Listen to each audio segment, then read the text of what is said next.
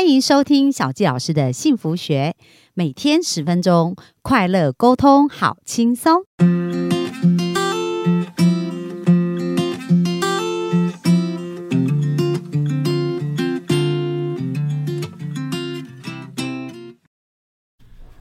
收听小教师的幸福学。那本周呢，我们要聊的是金钱关系。那我们很开心，我们专访的这一位，我们的子贤呢，他其实是年轻有为哦。那今天他呃要跟我们继续来聊聊有关于钱跟关系的影响，所以我们就热情掌声欢迎子贤。Hello，大家好，我是子贤。好，今天跟大家聊的是钱对关系的影响。好，那这一堂其实对我来讲，我觉得是很有很有嗯感触的一门课啦。因为对我来说，就是从小到大，其实我们所有关系里面，其实都会有钱这样的议题。那只是它怎么去影响我们这些关系。好，那像我自己一开始最深刻的就是家庭嘛，对吧、那每一个家大家都知道嘛，柴米油盐酱酱醋醋茶，一个都少不了，对不对？对所以我们家可能从小时候就是嗯、呃没有那么有钱，然后我们大家就是一直在呃为了钱啊到处奔波，然后看父母到处可能创业啊又倒，然后又创业又倒，然后我也因为这样搬了很多次家，所以我那时候开始意识到就是其实。呃，家庭跟钱这个议题是很重要的连接，因为如果当我们的经济没有办法支撑家庭的时候，这样这个家庭是不会在一个稳定的状态上面。对，对，那而且有一句话嘛，叫“贫贱夫妻百事哀”哎，啊。没错，所以其实我自己的家庭哦，刚刚可能没有提到，就是我大概呃爸妈好像我一岁的时候就离婚了，嗯，对啊，那当时也是因为钱的一些议题嘛，嗯，对，那我会觉得说，呃，其实，在家庭里面啊，嗯，如果我们没有办法去意识到钱到底代表什么，那我们没有去意识到的过程中，它就会带给我们伤害。对我自己现在对于钱的意识是，它其实等同是责任。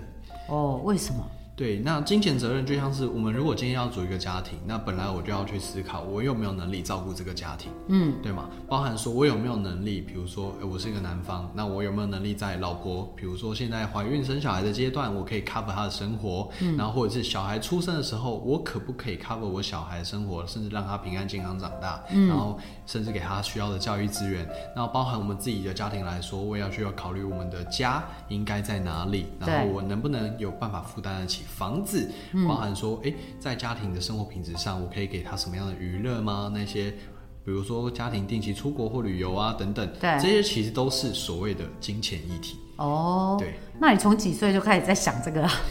应该说，我觉得人生就是边走边看嘛。我们看到的长大的过程，其实都慢慢的变成我们的经历。嗯，对啊。那我如果既然这样子，我觉得有时候在金钱这个议题上啊，我们并不需要自己经历过一遍才可以学会这堂课，因为这样的成本太高了。，真的。对，那因为我小时候就是我看了太多在我身边发生的这样的案例，那我把它变成我的经历，所以我可以少走很多这样的弯路。但我觉得说，这个其实就是我们必须要去意识到，到底钱会造成的后果是什么。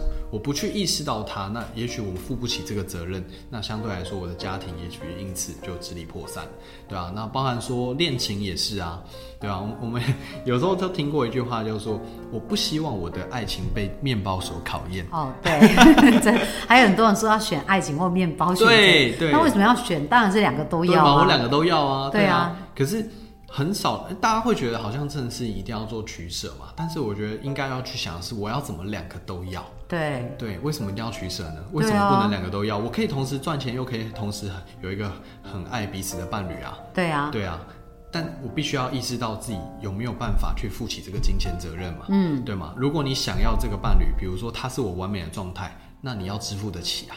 对啊，对啊，他有他的生活品质，他他应该说你的另外一半绝对有他原生家庭的这些水准在。嗯，那如果他是一个很优秀的人，我相信他也不能可能接受说，哎、他一夕之间因为想要跟你在一起，然后让自己就餐餐吃泡面或卤肉饭，这这本来就不是他原本的生活。那我要怎么让我的能力可以配得起这些东西？那我觉得这也是一个很重要的金钱议题。对啊，哦，所以你因为我以前跟男的朋友在聊天呐、他们就说啊，你们女生最好，因为你们赚钱会想要去出国哪里玩什么之类，然后我们男生赚钱都要准备存那个娶老婆的钱，因为他说哎、有家庭有责任啊，办婚宴啊各方面嘛，对不对？所以子贤也是是从交女朋友开开始想这些事，还是从你小的时候看到这些你就开始觉得要负起这样的责任？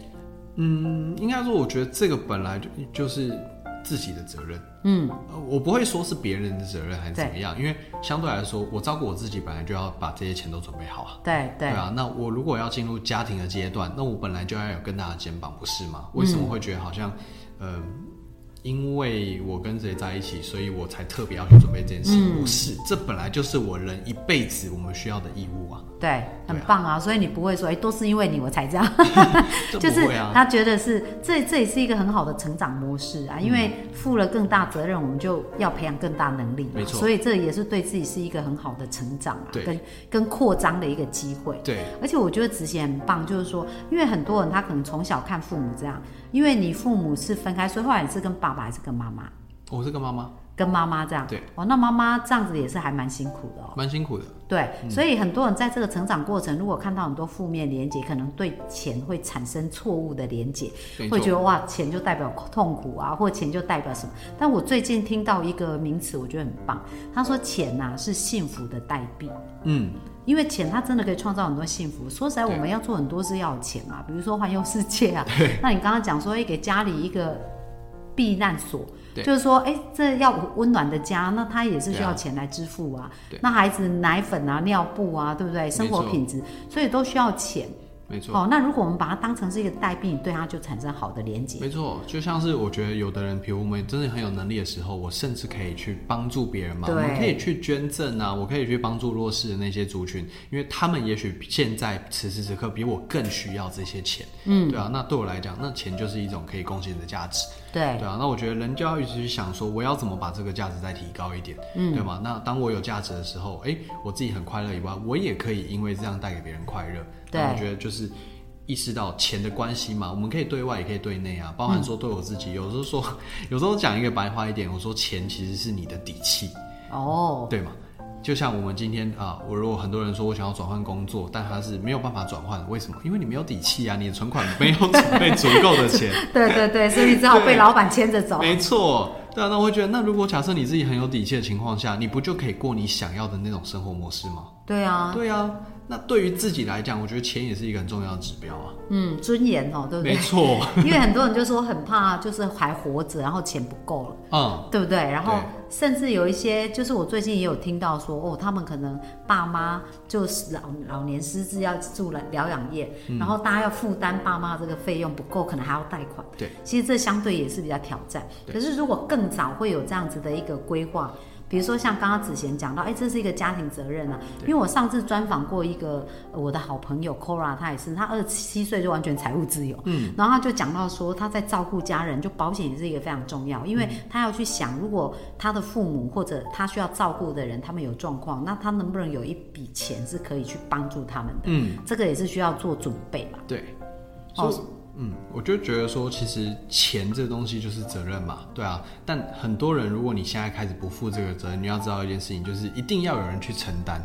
对当你不负这个人，就一定就是你你家里最亲人的担心帮你承担嘛，不是你的父母，就是你的小孩。对对啊，对那我有时候就想，那为什么我们要让自己的责任落在别人身上呢？嗯，这不是本来就是我们应该自己的义务吗？哦，对啊，所以你就一开，你就是一直都是这样自诩自己的这样子，对也是朝这方向去前进。对。那你刚刚有讲到说钱的关系哦，就是可以帮助别人啊。那你从什么时候开始是呃，你是有固定的在帮助别人，还是是会随机的分享？应该说我是比较偏随机的分享，嗯对啊，因为呃，我我的观念会比较像是，我会希望我最后累积到呃一一定的量。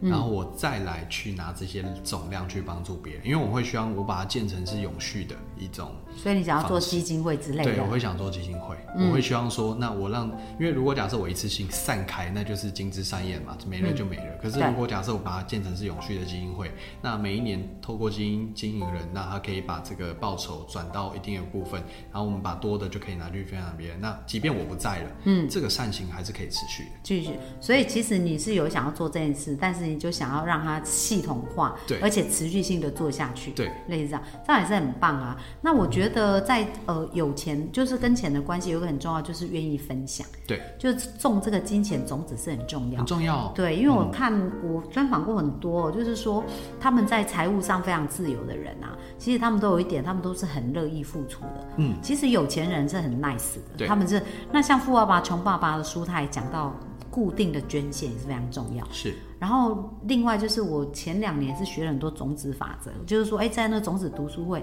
像有一个他也是很厉害，就是很会种金钱，所以他从负债到后来他学了种子法则啊，把种出八位数的存款，在几年的时间，那所以他也算对金钱非常了解，他就一直讲到一点布施，所谓布施不是说指钱付出的多还是少，而是在分享的那个次数，而每一个次数呢，你都有。种下一个心事的种子，就是说，哎，对。当我在付出的时候，可能你一块两块，你在呃在那个便利超商在给的时候，你是觉得你是富足的，就创造你内在一个富足的状况。对，好、所以其实也跟大家分享啊，就是这个也很重要，对不对？嗯，对，就是像呃，我觉得跟很，哎，应该说，我像我自己付出的方式啊，我是用直接身体力行，但就是可能我会开一些免费的讲座，又或者是我会开一些呃财富的桌游等等，我会去带盘，然后去种下这项财富的种子，因为我会觉得说。如果假设这个人开始懂得种自己的种子的时候，他的所有的金钱关系就会全部改变。哎、你这很厉害，因为我们在学种子，然后说最厉害的一种种子就叫种智慧的种子，因为你给他智慧，就等于是教他钓鱼嘛。授人以鱼不如教他自己钓鱼。对对，所以很棒，你真的是 这么年轻就开始有这么正确的想法，所以你这样做做多久啦？就是你其实也刚刚说做差不多一年多了。哦，对，那那这样这样子做下来，你觉得你有看到什么人的改变，或者有什么回馈？其实蛮明显的啊，包含说我们自己会办像读书会这样的东西，就是在让人家学会一些可能自我思考啊，对然后会去思辨，会去独立的去创造自己想要的这种东西。对对啊，那我觉得当人有这些能力的时候，他会开始正视到自己可能关于不管是生活、人生、未来或是金钱，对，对，当他有这样的能力的时候，其实人生整个架构都会改变。哇，这样很棒哎！所以要在哪里得到这些资讯呢？呃，我们都是就是可能透过我们的空间，然后去发布到我们的资讯上面。好，所以你们的空间怎么找到你们的空间呢？哦，你可以就是搜寻梦想共创空间。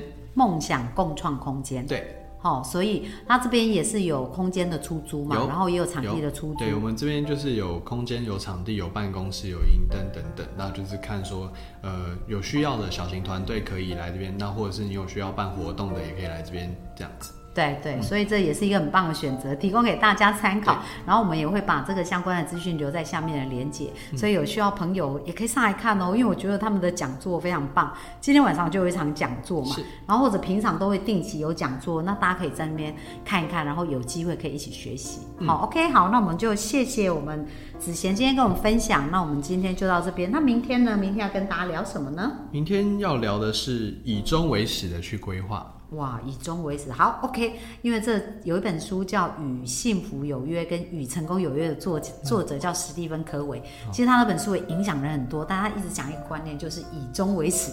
那我们明天来看看如何做喽。OK，那我们今天分享就到这里，谢谢，拜谢谢拜拜。